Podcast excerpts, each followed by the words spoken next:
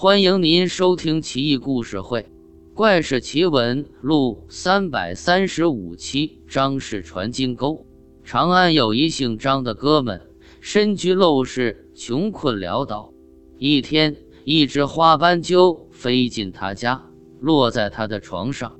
张某对天祈愿，斑鸠进宅，不知道是福是祸。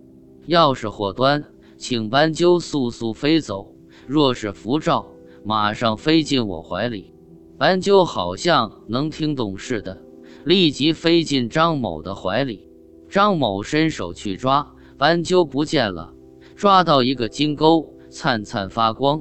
张某大喜，视为珍宝。后来果真时来运转，张家逐渐富裕，子孙昌盛，家资千万，俨然成为大家。那个金钩也成了传家之宝。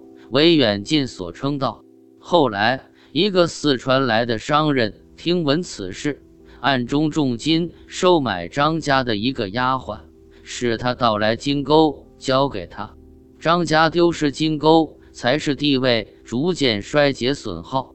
而那位四川商人自从得到金钩后，非但没能暴富，反而几次生意失败，祸乱不断，搞得他极为郁闷。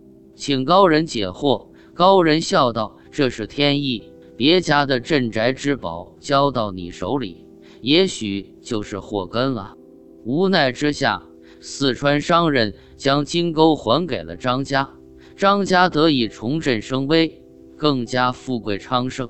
因此，关西人一直津津乐道张家传金钩的佳话，流传很广，羡煞旁人。小时候见过斑鸠，但没想到这么管用啊！